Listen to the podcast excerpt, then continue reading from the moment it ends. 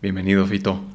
Gracias. Ya estaba esperando esta oportunidad. ¿eh? Desde que ahora soy uno de los fans más constantes de Aventurarte. Yo sé, yo sé, ya, ya te tocaba, nos, nos tardamos un poquito. Bueno, me tardé un poquito, pero Pero siempre. Siempre se llega, Siempre. siempre. llega la luz. exactamente. Oye, pues ya te la sabes, este, ahí te van estas preguntitas. La primera idea de un domingo perfecto.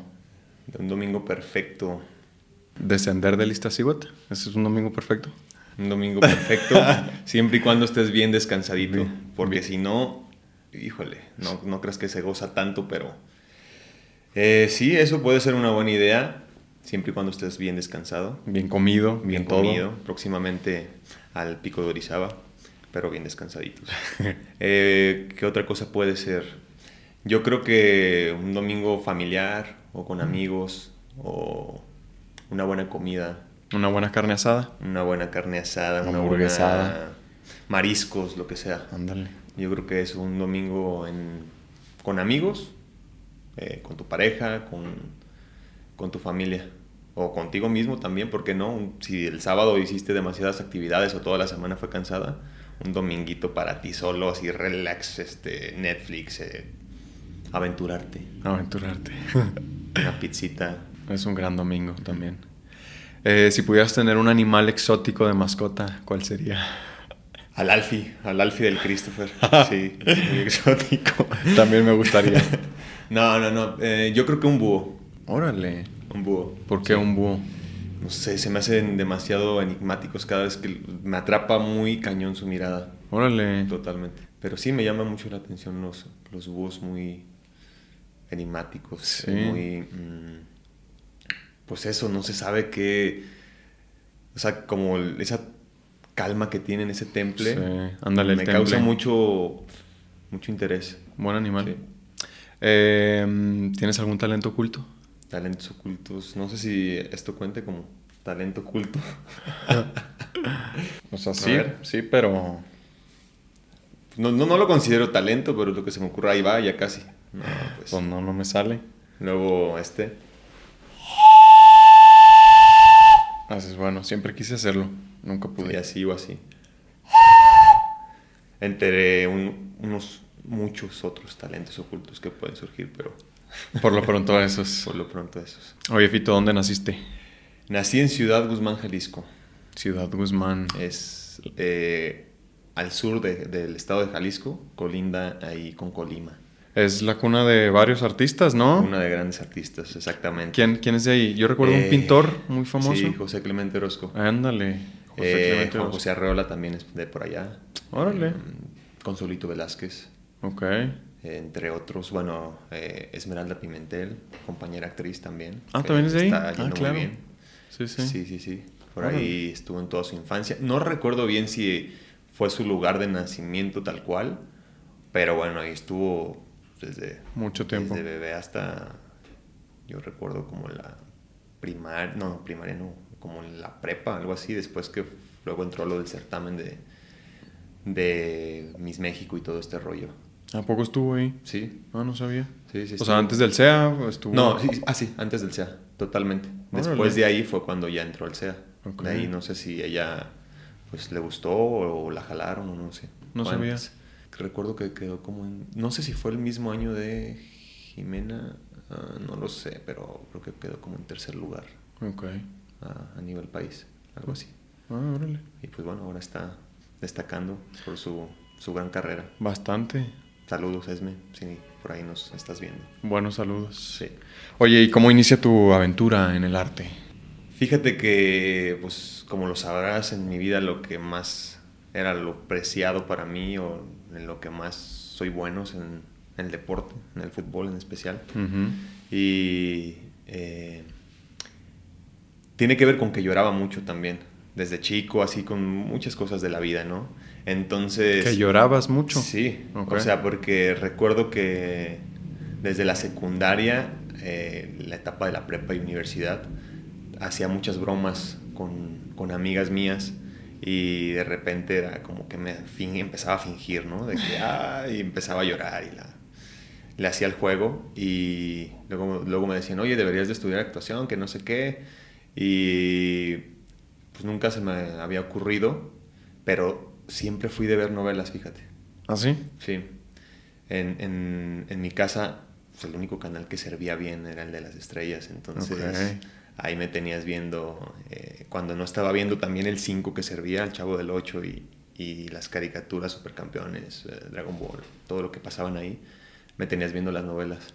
Entonces ahí era de, pues no sé, me, me empezaba a gustar todo esto. O sea, te tocó ver todas las de niños de aquella época. Sí, fíjate que sí. Aventuras en, Aventuras el en el tiempo, tiempo. Alegrijes y rebujos. Exactamente.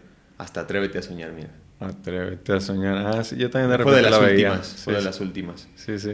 Con, con Dana Paola. Entonces sí, sí llegué a ver varias de esas. Y también las de las nueve. Que la madrastra, que eh, era la usurpadora en ese entonces. ¿En serio? Sí. La usurpadora. RBD, obviamente. Mm. Eh, ¿Qué más? ¿Qué más llegué a ver? Pues infinidad. Pero se te daba entonces esta onda de. Pues de inventar una situación y creerte el juego y entrarle al juego dentro de esta, pues llamémosle. eh, pues sí, situación ficticia, pues, ¿no? Por no llamarlo mentira. No llamarlo mentira, Y- totalmente. pero, pero- lo hacía de juego también, Claro, ¿sabes? claro. Era como hacer pasar eh, un buen rato ahí a, a los compañeros o algo así en clases. Y sí recuerdo que en la universidad era donde más lo hacía.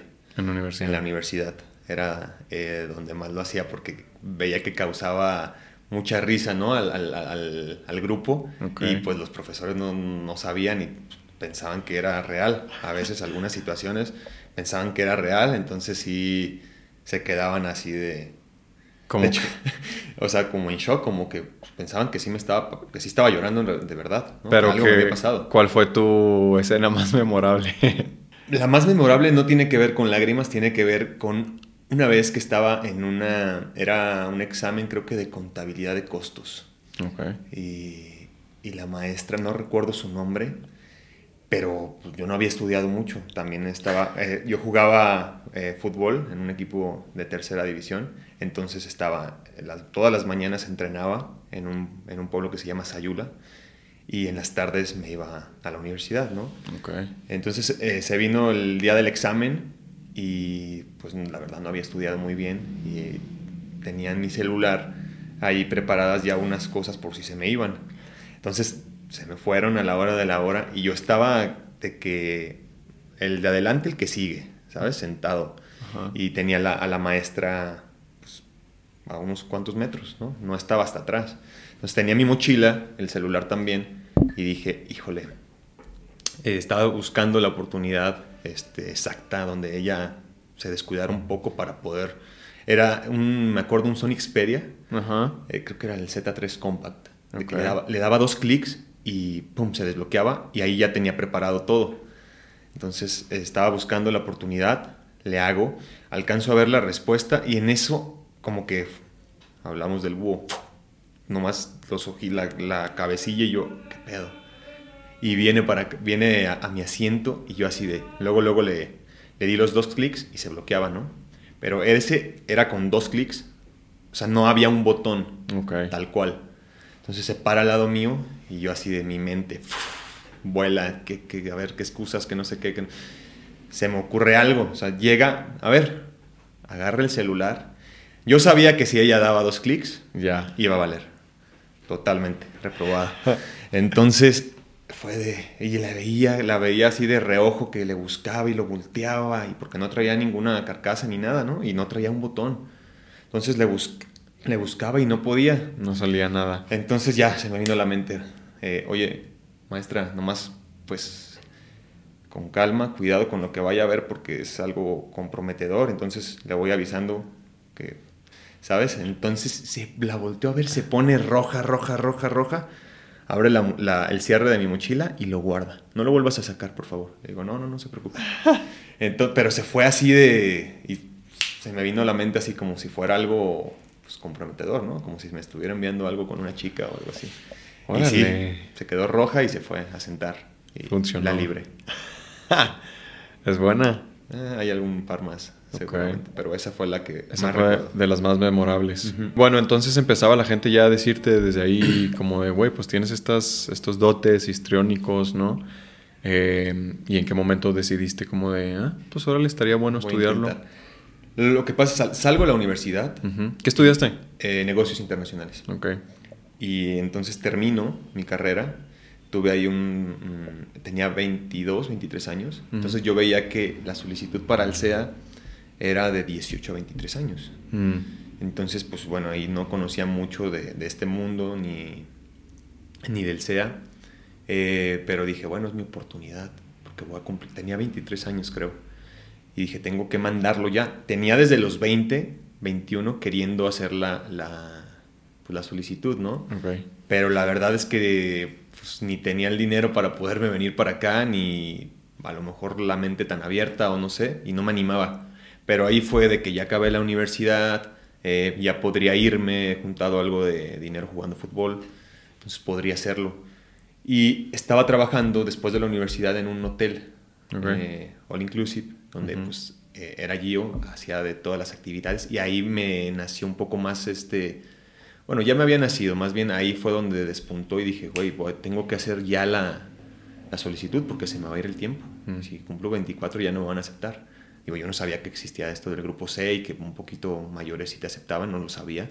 Y que eso eh, lo hacen, híjole, ya estoy spoileando, pero lo hacen pues para que no se sature de, solicitud, de solicitudes el sistema. Claro. Por eso hay esta edad de 18 a 23.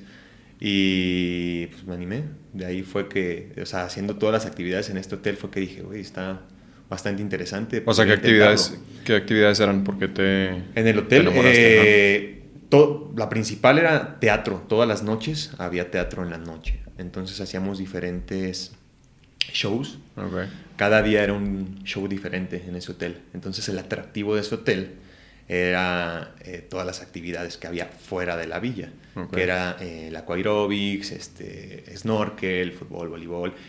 Eh, en la noche concursos en, en el antro, pero la principal eran lo- los, los shows de- del teatro, que eran 8 o 9 de la noche, si más no recuerdo, Ajá. y cada día era uno diferente. Había un show de sueños donde se apagaba todas las luces y era con pues, luces neón y eh, pues no veías las caras de la gente, padrísimo. Y por lo regular en ese, en ese tiempo donde trabajé fue un verano del 2013, exactamente, y teníamos siempre como el 40-50% de la ocupación del hotel, que eran de 800 a 1000 personas mínimas diarias. Uh. Entonces, eso lo tenías viéndote en Todas en- las noches. Todas las noches. Y eran como shows musicales entonces. También, ajá, había de eh, uno de lip sync, otro de comedia, eh, un mexicano también, eh, bailables, escenas, te digo, de comedia. Ah, o sea, sí tenían como sketches, Sí, sketches también, totalmente. Sí, no, había de todo. Cada Ah. día era, era un show diferente. O sea, si le entrabas ya desde ahí a la interpretación, pues, de una Sí, escena. Intentábamos. Claro, Ahí claro. era cuando, sí, totalmente. Eh, los bailables también, o sea, aprenderte las coreografías. ¿Y habías hecho algo de baile antes de no, eso? no, no, nunca. Era tronquísimo. Digo, todavía, pero, pero ensayando salen las cosas. Claro. Digo, o sea, sí, pero también hay gente que de plano tiene dos pies izquierdos y de Ah, verdad sí, no sí, se le no, da absolutamente. nunca. Ajá. Sí, no, hasta eso, con Sí, o sea- ensayos y todo y con perseverancia, sí. Salía. Salía.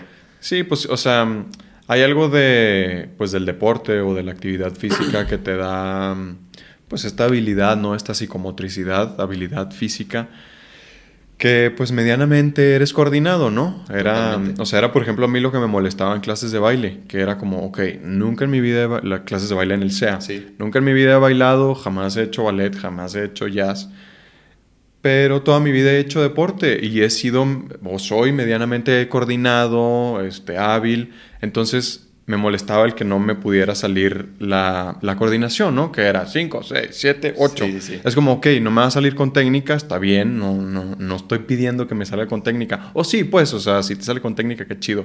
Pero en seis meses que tienes en una clase de baile, pues es difícil que te vaya a salir la técnica, como la mayoría de las mujeres la tenían porque venían de bailar toda su vida, ¿no? Sí, claro. Entonces es como, bueno, está bien, ok, no voy a levantar la punta hasta acá y lo que tú quieras, pero me enojaba que de pronto no podía ni siquiera coordinar el 5, 6, 7, 8. y era como, ¡ah!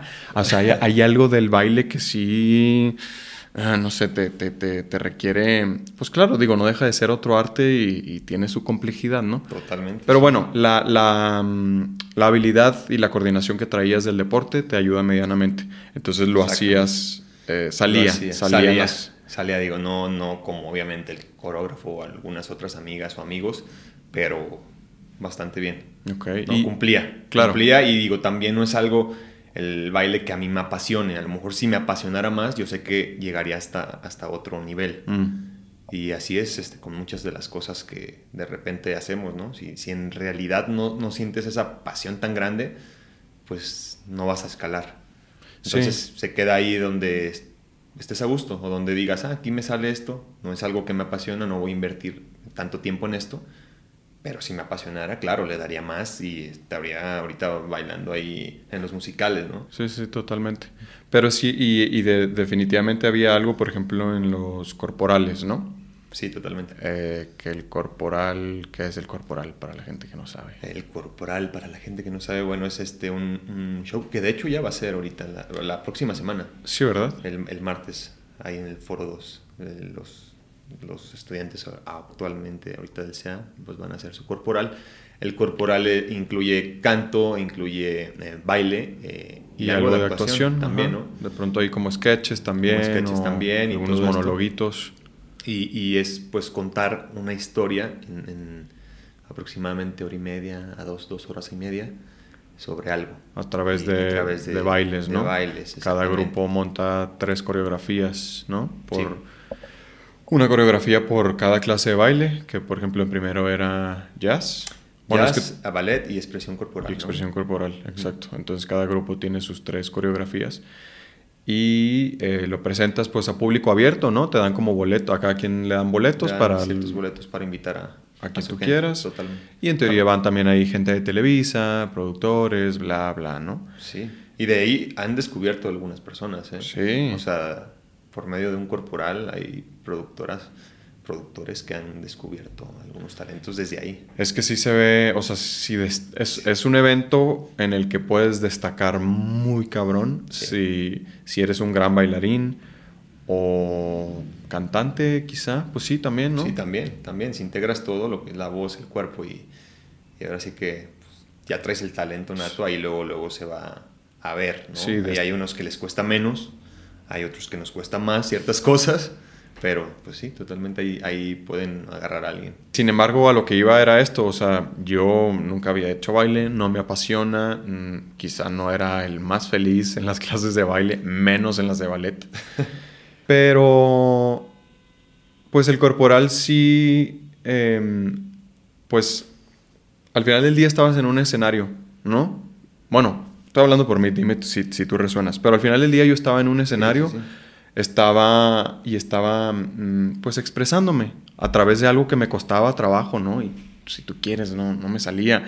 Y, y la verdad es que salía muy nervioso más que en una obra de teatro porque aquí era como, "No mames, se me va un paso y ya valió madre, ¿no? Y era como 5, 6, 7, 8, y que no se te vaya, y que no se te vaya. Y luego pues también trata de dar tu mejor cara, ¿no? Y medio sonríe mientras vas con Sí, las cuentas. y, Estás ah. coordinando y si no eres tan bueno es de... Y sabes que si, que si tienes un error se va a notar. Sí, Porque si todos lo están haciendo bien, Uy. hay algo que no. sí, sí. Que era de acá y tú... eh, ah, ya, se notó. Y luego, luego pues, Y, y, fue el del error. Sí. Sin embargo, a pesar de todo eso, yo lo disfrutaba, ¿no? O sea, sí salía a las funciones. Te digo, para mí era eso, era como, güey, pues estoy saliendo a un escenario a- con público a, a expresarme, ¿no? Y poder, poder comunicarles algo. Y, y lo disfrutaba al final del día. Quizá todos los... eh, pues todas las clases de baile, todos los El proceso, ¿no? ensayos, Para llegar a exactamente, eso. el proceso a veces era medio complicado porque aparte empiezas a ensayar, a ensayar, a ensayar Sí, sí, sí. muchísimo, muchísimo. De pronto ya te empiezan a quitar clases, ¿no? Otras clases que ya tenías como para seguir ensayando. Entonces era como, ay, ok, demasiado cansado y estás haciendo algo que no te gusta tanto. Pero el resultado era bonito y, y estar ahí y ver cómo al público le gustaba y al final del día era, era muy musical, ¿no? Es demasiado musical, entonces, por ejemplo, yo conecto mucho con la música, entonces un, un espectáculo con música era como, wow, o sea, si Muy hubiera, mágico. Muy mágico, exactamente. Si hubiera podido cantar, pues hubiera cantado. Si hubiera bailado excelente, lo hubiera hecho, Sí, pero bueno, hice lo que podía, ¿no? Con lo que tenía. Con las herramientas que, que Exactamente. íbamos agarrando de un maestro de otro o de los mismos compañeros o compañeras que bailaban muy bien y entonces lo integrábamos y salía. Claro. Oye, bueno, entonces eh, entras a este, al, al- al hotel y ahí es donde ya te das cuenta como de, oye, está chido esto de estar en un escenario frente a 800, mil personas, Sí. eh, bailando, expresándote, comunicándote. Y ahí decidiste mm, hacer la convocatoria para el SEA. Exactamente. Que Ok. fue en el 2013. Sí, ¿no? Por 2000. ahí de, ah, pues exactamente hace 10 años. Hace 10 años. Ahí Ah. estaba mandando mi solicitud. Yo la mandé en línea. Eh, mandé, recuerdo totalmente las fotos que mandé. Ok. La primera, pues te piden una de cuerpo completo, otra de, de Como cara. cara. Me- en el gimnasio de ese hotel me tomé una selfie con el celular que tenía en ese entonces y a algún amigo eh, le pedí que me tomara en su casa la del, la del cuerpo completo. Eso ya fue, no fue en el hotel, esa foto fue en, en Ciudad Guzmán y esas son las que envié. O Y- sea, Y funcionaron. funcionaron. Eh, luego me hablaron al, al, al callback y ahí ya vine presencial para acá. Y pues era la primera vez que entraba a Televisa. Yo no sabía ni cómo había que venir. Me acuerdo que venía en gorrito, traía un gorrito, todo despeinado. Y ya me, cuando llego ahí nos dan, estaba de hecho el lechuga dándonos la bienvenida, como ya ves que es medio comedia y todo esto. Sí. Y, y digo, ahí no era amigo mío, ahora ya lo es. Y estaba ahí como... Saludos, quitándote- saludos al buen Lechuga. al buen lechuga. Este, ahí lo teníamos de que quitándonos los nervios y eso. Que la- honestamente no sé por qué yo no, no, no traía tanto nervio ese día. Y era de que, no, pues es que no puedes pasar con gorrito. Ahí, metí, ahí voy al baño, no traía ni gel ni nada. Y fue como, ay, un poquito de agua de este lado el pelo y ya está, ya. ¿Sabes?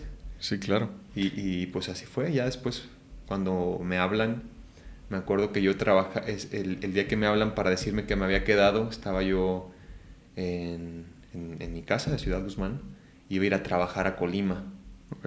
a una plaza, estaba haciendo eh, activaciones con una marca que no hay que decirlo. porque- Pero, o sea, bastante bien, ahí en, en, en- en el Liverpool de Centralia, recuerdo, fue en diciembre del, del 2013.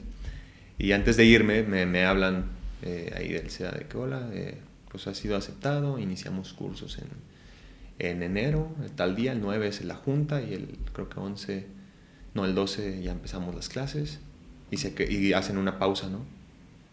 Y yo, pausa, ¿eh? ¿qué? Mm. Ya después, bueno, entonces, sí, ¿no? Pues gracias.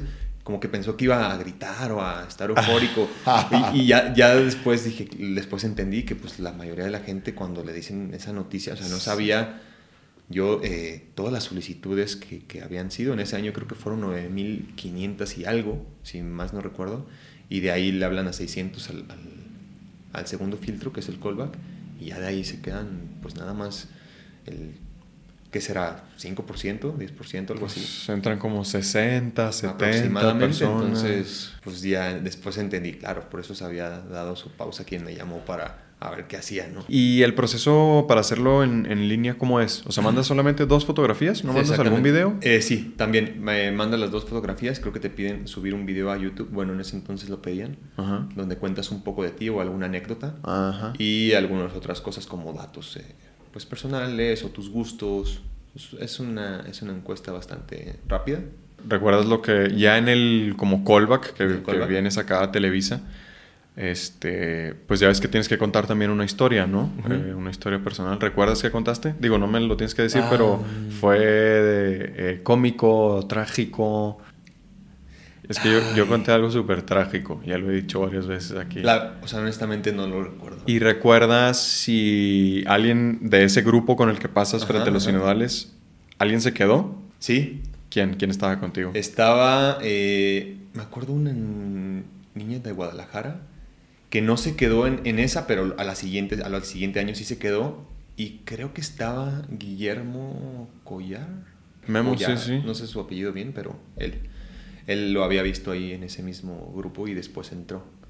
Pero no sé si estaba regresando o porque, algo así. Porque él estaba un año arriba de nosotros, ¿no? Ajá, eso, es, lo que no recuerdo bien, si a lo mejor pues le habían dado un espacio y luego volvió a hacer la solicitud o no sé, pero como que lo recuerdo a él. Oye, ¿y cómo eras de niño? ¿Eras... De niño. Ajá, introvertido, vergonzoso o eras muy social, muy extrovertido? Mm, siempre he sido, creo que muy, muy social. Sí. O sea, sé con quién y sé en qué momentos serlo, ¿sabes? Como que no, introvertido nunca fui. O sea, ¿no te costaba trabajo hacer amigos, no. incluirte a nuevos círculos? No, nunca, nunca. De hecho, tenía mi red de amigos de varias partes o de varias colonias y por el fútbol me abría me abrían esas posibilidades mm, porque no necesitaba llegar a hablar a algún lugar. Nada más me veían jugar y era donde ahí ya Venga, hacía el, y ya de ahí hacía amistades. Ah. y tenía de hecho tengo un grupo de amigos que bueno yo soy mayor a ellos y en algún momento pues nos distanciamos un poco pero ahora son mis vecinos y me la llevaba bastante padre con ellos. De hecho hacíamos hasta pijamadas o acampábamos de que en las cocheras de las casas hacíamos noches de juegos eh, poníamos películas con un DVD portátil que tenía y compramos gusgueras, papitas, refresco, lo que sea, para pasar la noche. Claro. Y en vacaciones, pues todas las mañanas íbamos a la unidad que es para jugar fútbol eh, o jugar eh, front tenis, también jugábamos todos los deportes. ¿Y no te costó dejar el fútbol como para dedicarte a la actuación? Eh, fíjate que ya, pues, ya había hecho muchas cosas padres en el fútbol. Digo, nunca llegué a ser a, un equipo ya de primera división o en Europa o algo así, que es lo que me hubiera gustado, pero también aprendí a soltar lo que no llegó. Eh, igual no sé si pude haber hecho algo más de mi parte, pero pues sí sabes que se necesita bastante, tanto económicamente hablando como un, pues, un padrino por ahí, un patrocinador o alguien que, que se fije en ti y que te guíe, ¿no? Y pues no lo tenía. Entonces, pero, pero me dio mucho el fútbol y me sigue dando amigos, este, pues también gracias al fútbol pude juntar eh, dinero para poderme venir acá. Okay. Yo jugué pues, toda mi vida, sigo jugando de hecho. Obviamente ya lo hago eh, con otro fin, pero anteriormente, antes de llegar a Ciudad de México, pues sí era de ganar, todo ganar, ganar, este, hacer ganar a los de los equipos para que me traten bien. ¿Y generabas entonces eh, ingresos económicos? ingresos, sí. Así me mantenía. Eso está entonces, bueno. Así pagué la universidad, digo, mis papás en lo que podían también siempre me apoyaron. Eh, y bueno, pues así, así juntaba yo para mis, que si quería salir de fiesta los jueves, pues no, mis papás no me iban a decir, ah, toma para que vayas al antro o así, pues no. Claro. Entonces de ahí salía.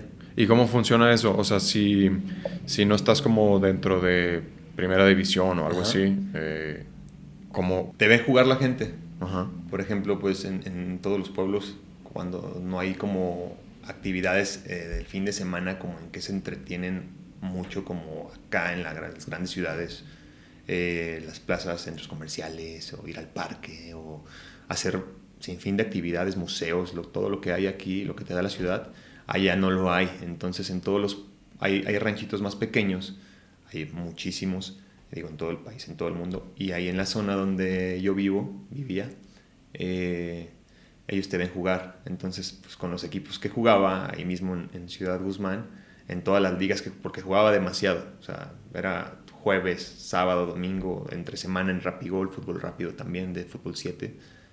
Y de ahí te ven.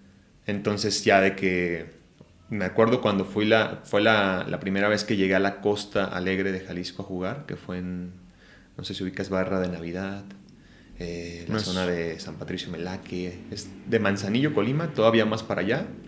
Cruzas ya el límite de Colima y Jalisco y yendo hacia Vallarta. Y por eh, toda esa zona me aventé varios años jugando por allá. Okay. Un, justo un carnicero fue el que me había visto jugar y le decía a un amigo mío con el que se llevaba él, porque trabajaba este amigo repartiendo eh, carne. Entonces ya me habló, oye, Fito, que quieren eh, ver si, si puedes ir a jugar a tal lugar. Ellos nos van a llevar la primera vez, nos van a pagar tanto la primera vez y pues, si les gusta o algo ya harán una oferta. Entonces me acuerdo ese día que fuimos, estaba tres horas de Ciudad Guzmán, nos pasaron por mí, agarramos las cosas, nos fuimos un domingo y pues bien a gusto de que ver el mar, la playa, nos metimos al mar antes de jugar y ya llega uno de los del equipo de, sálganse, sálganse. Y yo, si estoy bien a gusto, déjame, vivir. ya salimos, no, es que esto es muy pesado, que el oleaje y que no sé qué, y la corriente, y tus piernas se van a cansar, y ahorita vas a jugar, no sabes lo que es jugar aquí a nivel del mar, que no sé qué, y que... El, y relájate. Tranquilo. Pero, y ya, entonces ya, eh, fue el partido, fue muy bien. Eh, o sea, ¿no te provocó este cansancio que él decía? No, la verdad traía mucha pila en ese entonces, te digo, a diario. Era algo que para mí era... Sí, pues es, es, como lo, que estábamos diciendo, o sea, tenías la pasión completamente, entonces no te costaba para nada, ¿no? Y ya de ahí se, se, armó luego la negociación, me hablan, oye, pues sí, sabes que si queremos que, que, que, que vuelvas y que ya estés en nuestro equipo te ofrecemos tanto. Pero ese era un equipo, por ejemplo, que, o sea... Amateur, totalmente. Pero son equipos que contratan, a, o sea, juegan hasta ex profesionales en esos equipos. Los traen de Guadalajara o de, otros lados. Y pues porque la, la, gente tiene, tiene lana ahí en los ranchos, entonces... ¿Y es redituable para los equipos entonces? O sea, ¿hacen apuestas o...? Hacen apuestas casi siempre hay apuestas, tienes a la gente de que están las líneas que dividen pues, el campo, o sea, la cancha, están la, toda la gente ahí de que da un paso y se mete al terreno de juego. Y gritan y es, es como, están esperando la semana, el domingo, toda la semana, para ir a ver, para ir a ver el partido de fútbol.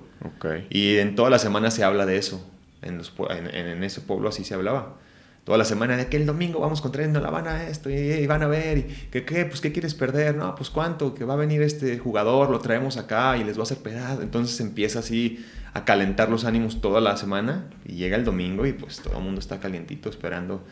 O sea está mucha adrenalina bastante padre. Y se mueve entonces pues algo de dinero pues. O sea como para que para que los dueños o entrenadores estén eh, invirtiendo dinero en jugadores, pues es porque algo tienen que recuperar, ¿no? Sí, y, es, meramente por apuestas. Sí, y, también por placer. O sea, te digo que ese es su... Si a ti a lo mejor eh, te llama la, toda la semana, estás trabajando y lo que sea, y dices, ay, quiero que sea domingo para irme al cine a ver una buena peli con unas mm. palomitas, un refresco. Ellos están de quiero que sea el domingo para ir a ver a ganar a ganarme a, mi equipo, ¿no? O para, para sentirme feliz. Y pues sí, o sea, es válido. Yo, yo cuando iba comprendiendo eso, la satisfacción que le dabas a la gente de, de ese pueblo cuando ganabas, que lo hacíamos por lo regular cada domingo, pues era padre, ¿no? Claro. ver, ver, sus caras, te contaban, te abrazaban, te daban, eh, gracias por venir a jugar acá y eras como, un héroe. un héroe, ¿no? Sí. Entonces estaba padre la sensación y me la pasaba bastante bien. ¿Y en qué punto te diste cuenta como de, ok, esto ya no va hacia el fútbol y va, no sé si lo primero fue a la actuación o simplemente te diste cuenta como que, ok, no, ya no voy a dedicar todo mi tiempo al fútbol? Pues no lo pensé. Te digo, ¿Se dio? Se dio, di la, o sea, te digo, la solicitud del SEA, cuando vi que me aceptan y todo, pues se dio y dije, ya, voy a darle un giro a mi vida. De hecho, a, luego mucha gente se sacó de onda porque ya no me veía por aquellos rumbos y era, ¿y este güey dónde está? Solamente le dije a mi círculo cercano y a mi familia. O sea, no, no es como que le estuve eh, publicando, diciéndole a la gente que me venía para acá. Fue así de... De hecho, yo pensé que acá iba a venir a, pues, también a los fines trabajar de lo mismo, ¿no? Iba a agarrar equipo de fútbol o algo. Que sí lo sabía, después me enteré, pero, pero no, o sea, no. Fue totalmente diferente. Empecé a trabajar en otras cosas para mantenerme acá en lo que estudiábamos y, y ya. ¿Y tus papás te apoyaron? Sí, sí, sí, o sea, fue de, pues ya tienes esta edad, ya, ya sacaste la universidad, ya no me podían decir nada. Entonces fue de, pues haz lo que tú quieras hacer.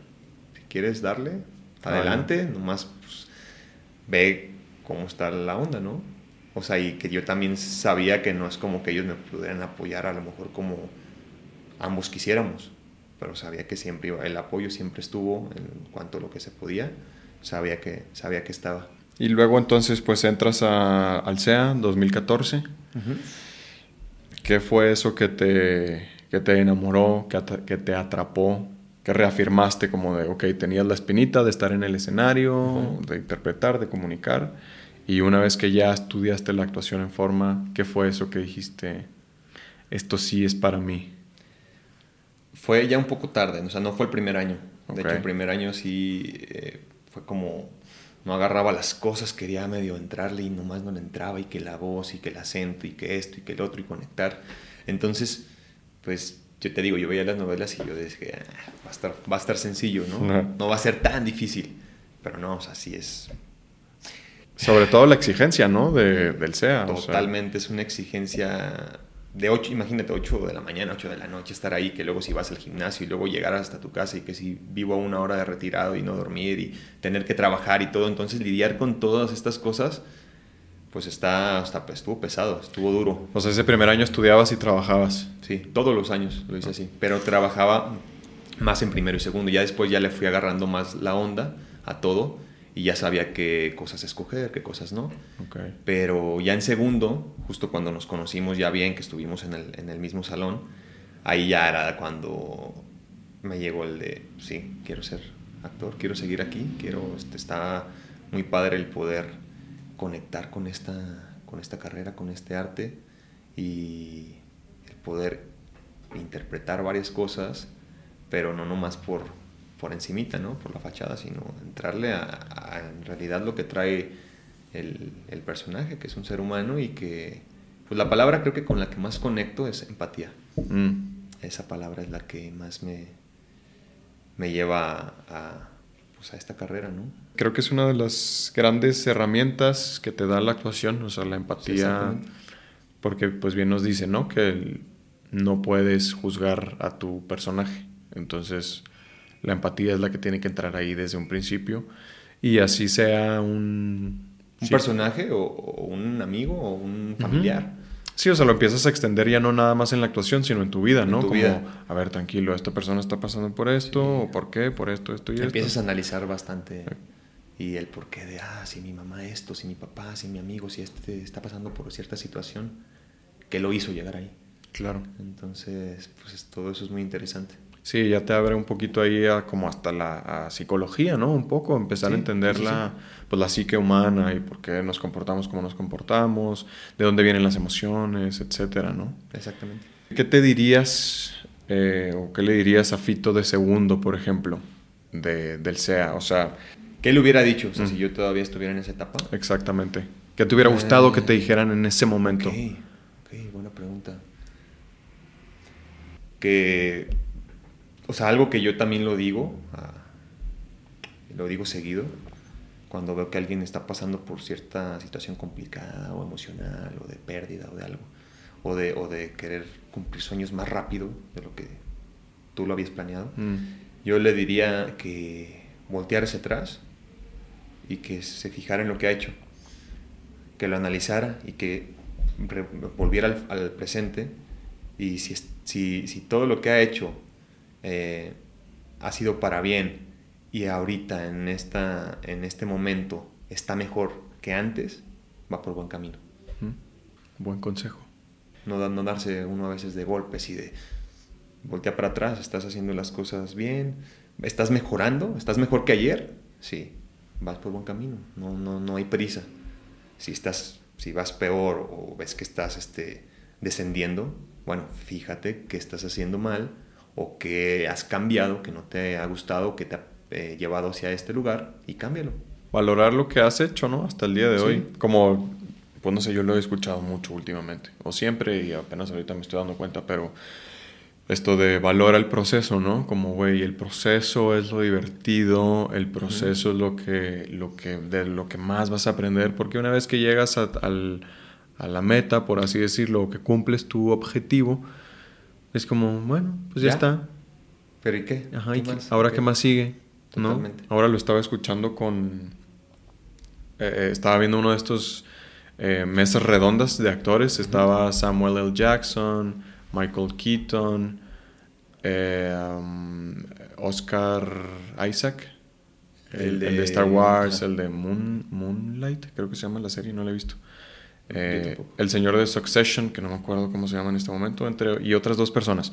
El punto es que dice, ah, estaba eh, Tom Hiddleston, que es el que hace Loki, Ok. que él y otro actor que no recuerdo cómo se llama, que hizo la serie de Magic Johnson, no la he visto. No, yo tampoco. Eh, es como de NBA. Pues sí, Magic Johnson era un, un jugador ¿no? de la NBA. Y ellos eran los dos como más jóvenes dentro de, de esa mesa. Y le, les decía Samuel L. Jackson como de, güey, pues luego llega en un punto de tu carrera. O sea, lo más complicado de esta carrera es, no es ahí cuando vas empezando y todo esto, sino cuando ya te consolidaste y ahora tienes...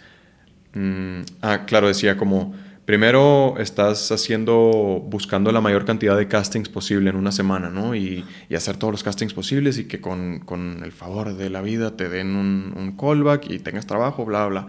Pero dice, lo realmente complicado es cuando ya estás consolidado Ajá. y ahora tienes cuatro o cinco guiones en tu escritorio que te están ofreciendo y a ver cuál vas a escoger. O sea, ahí es donde se pone complicado el tomar esa decisión correcta del proyecto indicado, ¿no? Y digo, esto es muy subjetivo, puede ser un guion o un personaje que a ti te llene, que probablemente no te va a llenar la billetera, pero Ajá. te va a llenar eh, sí, el alma. El, el, alma, ¿no? Que algo que quieras hacer. O viceversa, escoger algo que quieras eh, llenar tu billetera, pero hacer ahí algo, un, un, una comedia muy ligera o lo que sea. Pero entonces él decía, eh, la, la, elección de ese proyecto pues va a, a, encaminar tu carrera. Puedes tomar una mala decisión de, una, de un muy mal proyecto y te puedes meter en problemas. O sea, tu carrera sí se va como sí. para abajo, ¿no? O, o, tomas la decisión correcta y vámonos para arriba otra vez. Entonces, pues como eso, ¿no? Disfruta el proceso, disfruta lo que estás haciendo hoy, mmm, aprende lo más que puedas y trata de no... Eh, sí, o sea, de no, de no saltar eh, pasos, ¿no? Porque pues a veces te saltas pasos y, y, y, o sea, no sé, te saltas tres escalones y dices, ay, ¿y esto cómo lo resuelvo? ¿no? Mm. pues es que tenías que pasar por los otros dos para poder llegar a este escalón. ¿no? Sí, o, o, habrá situaciones en las que de pronto tú no lo buscaste, pero ah, sí, no, o sea, te llega a lo mejor un proyecto en el que te estás saltando cinco escalones y ya está, lo tienes que resolver también. Sí, sí, o sea, no por, no por no querer saltarte te vas a echar para atrás, ¿no? Para atrás. Pero si, si está en tus manos, pues tratar de ir paso a paso y que todo vaya... Eh, pues dentro del proceso pues en el que vayas mejorando cada vez más, aprendiendo cada vez más y, y gozarlo, ¿no? Yo creo que es inevitable, o sea, todos tenemos días, ¿no? En los que dices, ya quiero, ya quiero tener cuatro guiones aquí en mi mesa sí, con, sí. y poder escoger cuál poder quiero, escoger ¿no? cuál quiero, o sea, echarme la ruleta rusa y que caiga el que tenga que caer, ¿no? Exactamente. Pero, pero mientras eso pasa, es eso, disfrutar el, el proceso. Disfrútalo, sí, totalmente. Disfrutar eh, los castings que te van llegando, eh, disfrutar, sí, porque si no ya no estaríamos aquí, ya no sabríamos hubiéramos, hubiéramos desistido ya. Sí, quizá como que te, te, te hartas, te desesperas uh -huh. y pues hay cuántos compañeros no ya tiraron la toalla, ¿no? O sea, sí, sí, sí. Y, y, digo, a lo mejor les están felices con eso y es claro. bastante válido, pero pues la perseverancia es lo que, lo que pues, te lleva al éxito o, o a donde tengas que llegar. ¿no? Sí, es una de las cosas que más he escuchado de esta carrera, ¿no? Como la perseverancia. Sí. O sea, ahí tienes que estar, ahí tienes que estar hasta que llegue tu momento. El momento, porque pues eh, este eh, Brian Cranston. Exactamente. Un claro ejemplo, como él, pues hasta qué edad le llegó su momento. Sí, pues ya tendría 50 y cúbole de años. Ajá, algo así. Sí, ¿no? Que él lo dice, ¿no? En este libro, ¿lo leíste también? Sí, su libro, su autobiografía. de la vida. Secuencia. O de una vida, no recuerdo bien. Secuencias de una vida. Como después, o sea, él ya había hecho Malcolm el de en medio y si bien le fue bastante bien a la serie y ya lo reconocían en la gente, eh, ya lo reconocían en, en, la calle, la gente, pero no fue hasta Breaking Bad que fue así el éxito sí, internacional sí. que lo despegó de, de, de, de, de todo. Sí, estuvo muy fuerte. Oye, y por ejemplo, para la gente que no sabe mucho o no sabe nada de cómo es el proceso para entrar a una novela. ¿Cómo fue tu proceso? Eh, ¿Qué fue lo primeritito? ¿Para, para qué novela? Para esta... Para la de Minas de Pasión. Sí, primero eh, fui a, a, un primer casting y ahí este, me mandaron dos escenas. Que digamos, ¿cómo te... Eh, ¿Cómo conseguiste ese casting? Ok, fue por medio de mi manager, fue el que me habló. Okay. Bueno, ese mismo día, Ramsés, un amigo, también me, había hablado, oye, están me hablaron para esta novela, pero yo ya estoy en otro, ya acabo de cerrar con otro proyecto y creo que pues das perfil, ¿no? Deberías de acercarte, de ir a la producción. Yo la verdad no conocía a nadie de la producción, de esa producción de, Pedro Ortiz de, Pinedo, no conocía ni al jefe de reparto, ni a nadie. Entonces dije, bueno, pues ahorita a ver cómo me muevo y a ver cómo consigo esa información, ¿no? Y en eso, no sé si ley de la atracción o lo que sea, mi manager me, me, me habla y me dice que si podía hacer casting, así de que era un jueves, de que al viernes, para esa producción. Entonces ya no tuve que investigar ni nada. Le digo, sí, claro. Entonces me mandan las escenas, voy al casting. El casting ahí en Televisa. Fue en Televisa, ahí en, en un foro. Y eran dos escenas, entonces pasamos. Yo pasé dos veces por escena con diferentes eh, compañeras. Ok. Y de ahí a la próxima semana nos hablan para, me hablan a mí y a otro compañero para como un segundo filtro, un, un callback. Y Esas, hacemos, perdón, esa, esa, ese primer día son escenas ya grabadas, ¿no? O sea, frente a las Ya, cámaras, ya, ya te están grabando. grabadas. Es que depende mucho de la producción. Hay Sí, veces sí. que lo hacen en un salón como del SEA, en algo más leve, con, con poca gente, o hay veces que ya en un foro o a pantalla verde. Esta, esta vez fue así en un foro a pantalla verde, el, primer, el primer casting. Ok. El segundo ya fue en, en otro foro, pero ya con... eh, ¿Cómo se dice? La eh, escenografía. Con la escenografía totalmente, y ya éramos menos personas. Ya nada más estaba eh, otro compañero y yo para ese personaje, y otras dos niñas. Entonces ya... Y ese, ahí, por ejemplo, estaban casteando para tu personaje. No, estaban casteando para Sebastián, que era para otro personaje de la novela, que lo hace eh, Carlos Gatica. Ok. Entonces para ese estábamos. Me acuerdo que tenía que, pues que cantaba el personaje. Mm. Y que en el primer casting fue de, ah, yo pensé que ya me habían, se habían olvidado de que cantara. Ya me iba, hey, oye, pero échate un, échate una canción. O sea, desde el primero cantaste. Sí. Ok. No, hombre, me acuerdo que tenía que llenar el foro porque decía, no, métele, métele fuerza y es el amor de tu vida y algo rancherón. Y, y yo así, de, híjole, pues hermano, no canto, pero, Pero ahí te pero voy. hay que hacerlo. Entonces, mm, al día siguiente, obviamente, la garganta me dolía. Sí. Cañón, nunca he tomado clases de canto. La única vez que lo intentamos hace muchos, muchos años, nomás nos salió de las mañanitas. Entonces, Y eso más o menos. y más o menos, ahí medio. Pero. pues, Oye, sí. pero ¿y e- ellos te, te- te dieron la canción o tú fue de que... La- no, la que sea. Fue, fue de que la de Mátalas, o creo que fue esa, o las mañanitas mismas, o... No, era algo ahí que tú... Como tú échale. como escucharte, ¿no? Ok. Entonces, yo en ese primer casting, todos los, con los demás que estaban, todos cantaban. Había uno que cantaba ópera. Carlos Gatica canta espectacular. Me, me- me encanta cómo, cómo canta ese güey. Saludos. Este, y fuimos al segundo filtro y yo siempre me sentí de- de- o sea, bastante bien. ¿eh? En, en los castings estaba muy cómodo, la verdad. el- el- los directores de ahí muy amorosos. Este, Juan Carlos Muñoz, híjole, qué tipazo. Y también este George Robles. Mm. Eh, eh, de hecho, Juan Carlos Muñoz fue el que, el que dirigió RBD, Rebelde, es hermano Mm. de Pedro Damián. Es hermano. Y yo ¿no? ni lo sabía. En ese entonces yo estaba siendo dirigido por ese monstruo director que, Sí. que amo. Y eh, pasa el segundo filtro. Nos, ya, pues bueno, gracias. Y me hablan a los dos días. Hola, oye, ¿estás de, de casualidad disponible ahorita? Porque te quieren ver con una niña. Y yo, sí, sí, claro. me- de- así de, qué bueno que no estaba haciendo nada y vi la llamada. Sí, es que el productor te quiere ver, no sé qué. Ok. Esto ya después del segundo... Del segundo, sí, a los dos días después. O sea, ya era una tercera vez. Eh, voy para allá y me dicen de que, pues, apréndete esta escena. Y yo, pues, es para Sebastián. No, para Mauricio. Y yo, ¿quién es Mauricio? O sea, si yo estaba haciendo para Sebastián, ¿no? ¿Quién, quién demonios es Mauricio? Y ya medio veo un- una sinopsis muy corta, un resumen muy corto de ese personaje, ¿no? Pues que es el hermano del protagonista, él hizo así, así, así, está enamorado de la protagonista, y yo así de... Digo, suena muy, muy bien, ¿no? y me aprendo la escena rápido, ¿no? Que, porque fue, llegué, me pasaron luego, luego a, a- a maquillaje, Y luego veo a Lizzie, que fue nuestra compañera, de que, oye, ¿vas a hacer para Mauricio? Sí. ¿Y tú? No, yo, vamos a pasar tú y yo juntos. Y yo, ah, vale.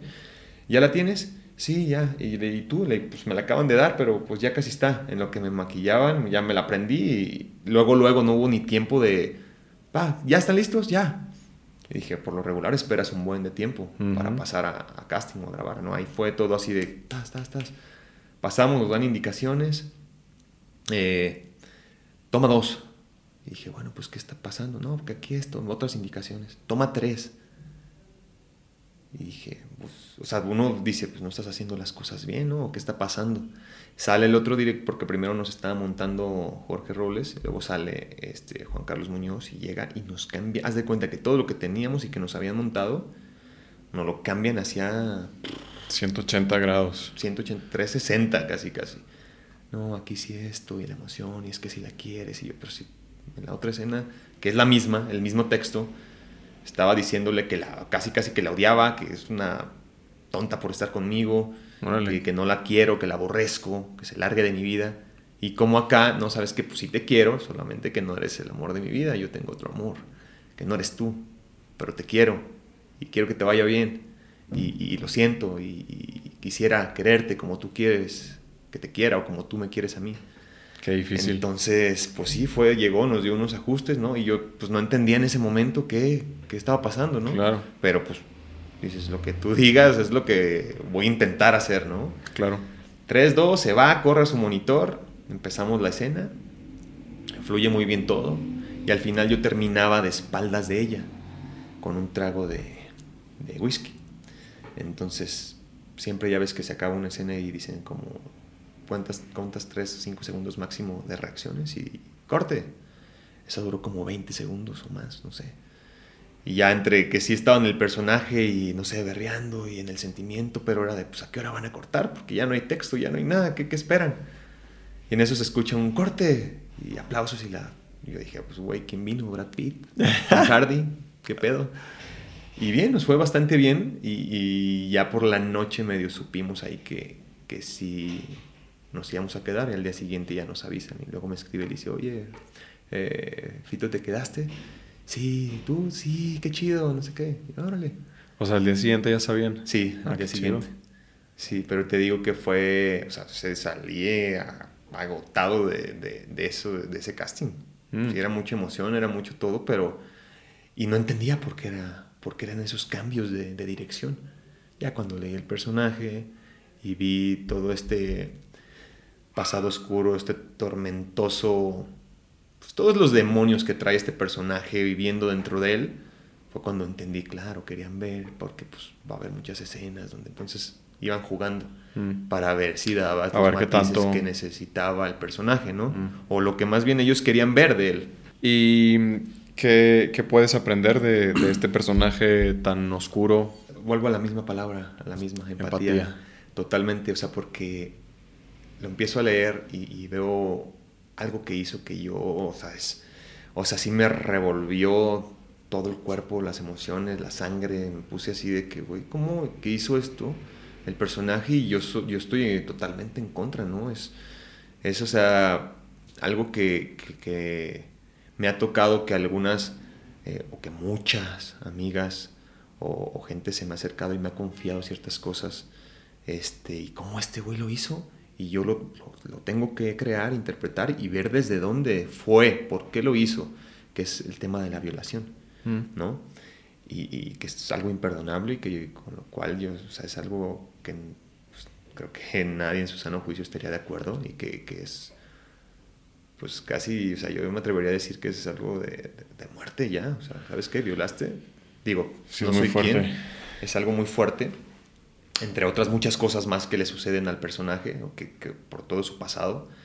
Y pues tuve que escarbar, a ver, ¿por qué fue esto? ¿Por qué fue lo otro? Soy, al final de cuentas soy su abogado, ¿no? Entonces yo lo voy a interpretar, tengo que buscarle la forma padre de poderlo hacer para no, para no ir así de que, ay, tengo que hacer este, ¿sabes? No sufrirlo, sino gozarlo. Y es lo que hice, me empecé a entrar a, su pasado, a sus vivencias, a su infancia, a sus costumbres, al porqué de cada cosa del texto, el, desentrañar todas las palabras, todos los textos, todas las, las cosas por las que pasó, para poder entenderlo y para poder hacer un trabajo más mm, natural, orgánico, orgánico dentro del verosímil dentro de todas las locuras que le pasan a, a este güey y pues totalmente agradecido de que haya llegado a mi vida. Está impresionante. ¿Lo disfrutaste mucho? Sí, demasiado. Yo creo que ya, ya no sé si por ahí me quedó algún llamado de algunos flashbacks, eh, pero prácticamente ya terminé hace unos días y claro que lo disfruté. Yo me levantaba y cada vez que me llegaba el llamado al día siguiente era de, ay, qué bien, ¿sabes? Sí, a darle y luego salir, o sea, hubo muchas escenas agotadoras y donde llegaba a la casa y era pues, soltar, ¿no? O sea, esto no soy yo pero qué chido poder interpretar, meterte en la piel de un personaje tan complejo, tan humano también, porque es, es, un, es un personaje, es un, es un güey muy noble, que a pesar de todo lo que ha hecho y lo que ha vivido, es un güey muy noble y con sentimientos. Eso, ¿no? Como supo, eh, muy lastimado. Muy, lastimado. O sea, la vida pues lo ha tratado mal, ¿no? Por eso llega a hacer todas esas acciones. Por eso llega a ser un buen de, de acciones, este, quererse suicidar también. Entonces, pues también toma antidepresivos, eh, alcohol, es, algo alcohólico también. Entonces eso lo hace para, para calmar esos demonios que trae dentro de su cabeza.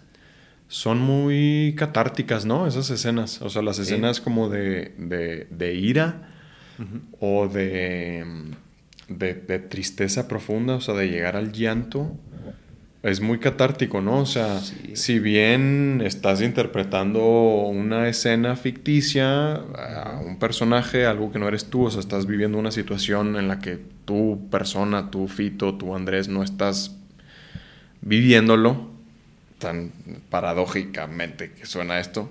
Eh, pero al final del día sí lo estás liberando, pues tú como persona, o sea, tú Andrés, al estar sacando ese enojo y, o, esa, esa, tristeza, pues hay algo de ti que ah, se vacía, ¿no? Quizá eso que vamos, em, pues que se nos va llenando, ¿no? Con el día a día, o bueno, hablo por mí, no sé, dime si tú resuenas, pero eh, pues digo, no dejo de ser humano y salgo a la calle y en esta ciudad tan estruendosa, a cada cinco pasos va a haber algo que te va a molestar.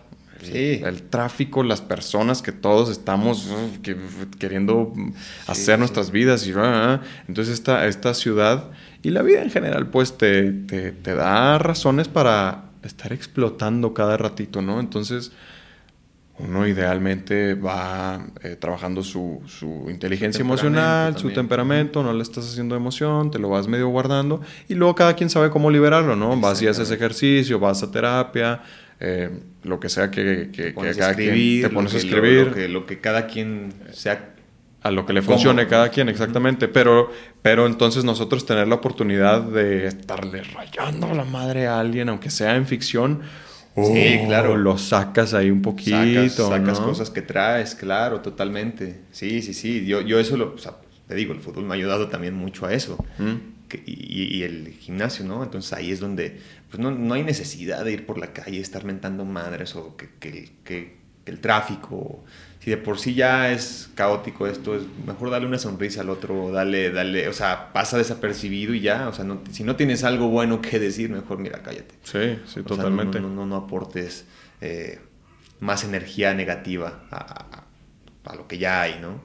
Y no gastes tu energía, ¿no? O sea, no vale la pena. Respira, todo está en la respiración, respira, fluye y cuando haya estos momentos, pues puedes sacar ahí, agárrate de cosas, ¿no? Entonces, si ya creaste bien eso, en este tipo de escenas, pues puedes sacar cosas que traigas ahí, claro, siempre y cuando también eh, sabiendo cortar pues la emoción, porque si, es, si llegan a ser pues, pesadas las escenas y lo que nos enseñaron en el SEA, También para eso estudiamos, para eso aprendimos y el saber cortar, ¿no? De que esto no es mío, esto es del personaje, aquí se queda, aquí lo cuelgo, bye y, ya. Igual habrá personajes donde sí se empaten cosas que son también parecidas a las tuyas.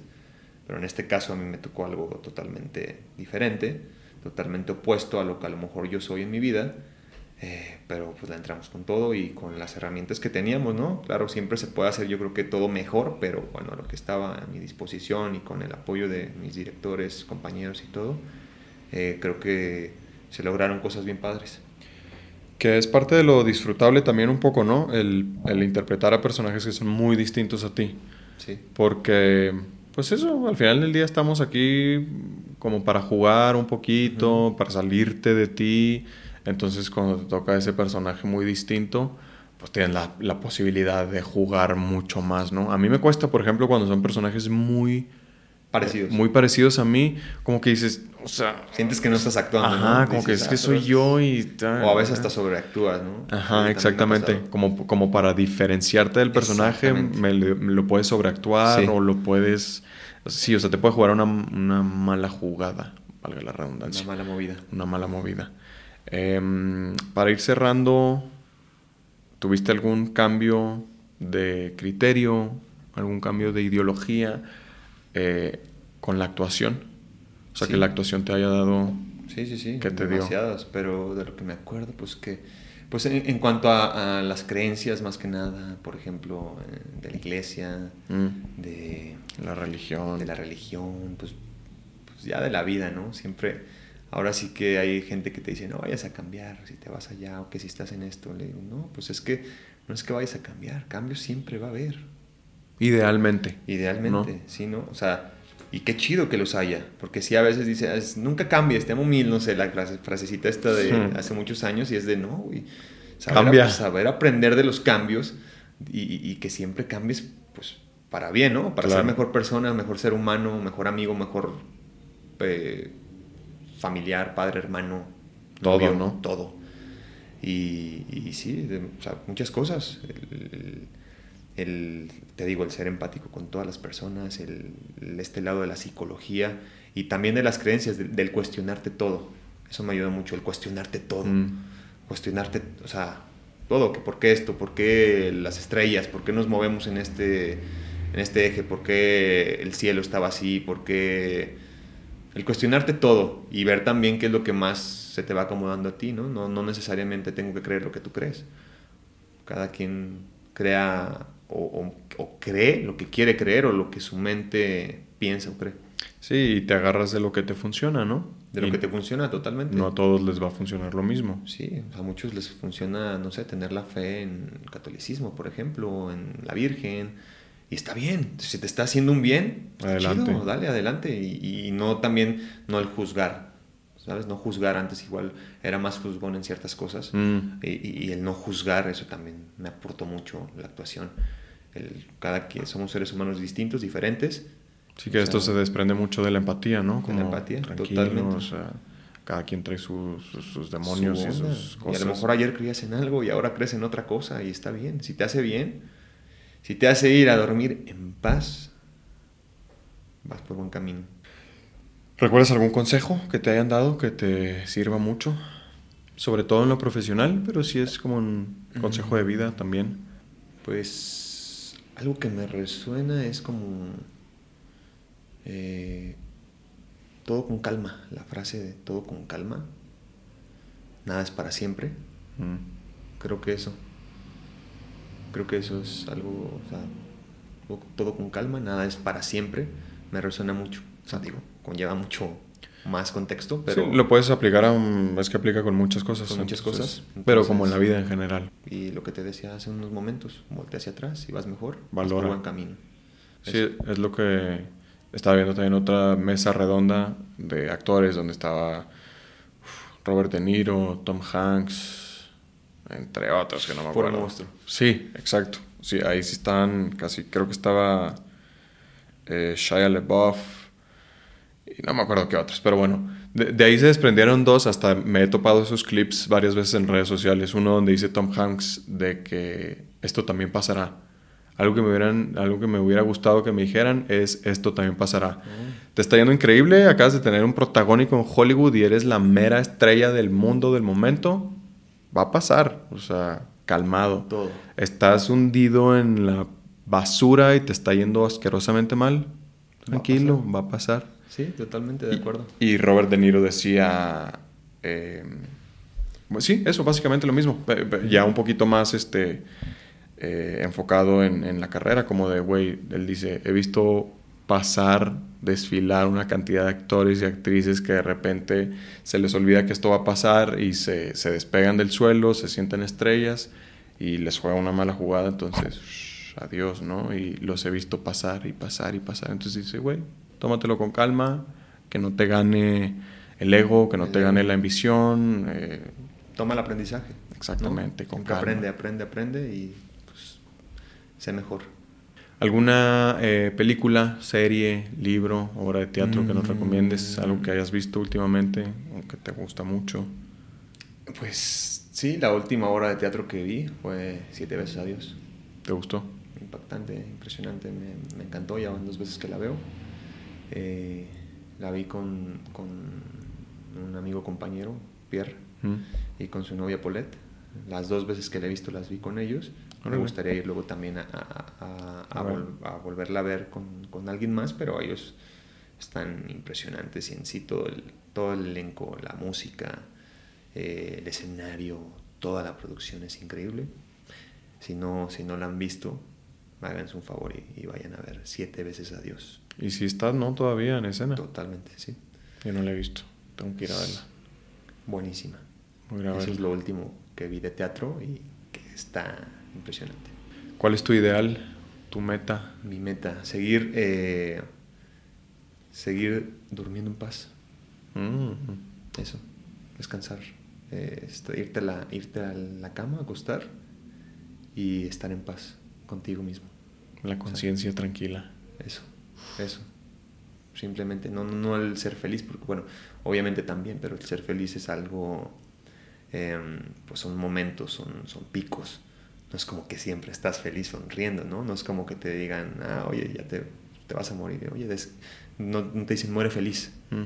¿no? Pues descansa en paz. Tranquilidad. paz. Tranquilidad, paz. 10 de 10. ¿A qué te hubieras dedicado si no fuera el arte y si no hubiera sido el fútbol? Porque hubiera sido el Hijo, fútbol, ¿no? Número uno. futbolista, sí. Dos. Ay, Dios mío santo. Es buena, es buena, es buena. Fíjate que como la tengo tan clara, esa pregunta, eh, la tercera opción no la he pensado, ¿eh? pero eh, ay, tal vez tener un- Algo que se te venga a la mente así. una academia de, de, mm, de algo, de, no sé, o no academia, más bien una cadena como de, tal vez de gimnasio, sería padre. ¿Por qué? Porque pues mis círculos cercanos, o más bien mi hermana también, mi hermana es este, nutrióloga y personal training, entonces pues, si creara yo algo ahí, tuviera ya ese, Mm, ahí, ese apoyo y les daría más trabajo. Claro. No sé, creo que eso se me podría venir ahorita a la mente. No, sé, no, no- no es una pregunta que haya pensado antes, porque siempre la tengo muy clara, es el fútbol, pero... Aparte del arte, ¿qué te hace feliz? Me hace feliz pues salir con, con mis amigos, con, con mi familia, ver a mi familia, de echar una tarde de, de- de juegos, una buena cena, pero lo que más, más, más es un buen atardecer y una noche estrellada. Eso. Un buen paisaje. un buen paisaje, eso es lo que más me hace feliz. Y obviamente con una buena compañía. 10 de 10. Redes sociales, ¿dónde te encuentra la gente? Eh, en todas mis redes sociales estoy como Adolfo de la F. De la... Adolfo de la F. Así estoy en todas mis redes sociales, por ahí me encuentran. ¿Qué tienes? ¿Qué? Instagram? Instagram, TikTok, todo. Facebook Todo, también. Facebook también, Adolfo de la F. En todo es lo mismo. Y por ahí estoy, en unas subo más contenido que en otras, en otras las tengo más eh, abandonadas, pero la principal es Instagram. Instagram. Ahí siempre me encuentran. Y entonces, Minas de Pasión, todos los días, por Eh, las todos los estrellas. días, por las estrellas, seis y media de la tarde. Seis y media. Eh, y ahorita está bastante intensa y buena. Ahorita está bueno tu Ahí, personaje, ¿no? Sí, sí, sí, para que eh, No se lo pierdan. no se lo pierdan y no lo odien, mejor ama odienlo. Empaticen. Empaticen. Con el Después, yo, yo creo que sí se está logrando un poco ahí por los comentarios que, que me ha hecho la gente y todo. Entonces, pues, bien contento. ¿Tiene su momento de, de reivindicación el Sí, sí, personaje? viene, viene, se ¿Sí? redime. Se redime, entonces eso es lo padre, pues. O sea, Sí. sí, y si se alcanza. a- bueno, sí me ha tocado que me han dicho la gente en comentarios ahí en las redes donde pues sí alcanzan a ver eso que quería yo mostrar del personaje y eso es pues lo donde yo digo, "Ah, menos mal. O sea, Se logró el resultado. se está logrando el resultado. Digo, siempre hay cosas que aprender y no me siento así de que, ay, eres un chingón. No, no, no. O sea, vamos por buen camino. Claro. Qué chido. Pues Minas, Minas de Pasión. Pasión. Seis Y media de la tarde. Seis y media de la tarde. Por las estrellas. Las estrellas. Así que, gracias. No, pues gracias a ti. Un placer. Igualmente. Un placer, cabrón, te quiero mucho. Igualmente. Tenemos la puerta abierta para el siguiente proyecto o siguiente ocasión, aunque no haya proyecto. Sí, ¿no? O hablamos de los pasados. Ya está. Pues gracias, mi Fito. No, pues gracias. Estamos pendientes para la otra. Un placer. Igualmente. Nos vemos el siguiente episodio. Adiós.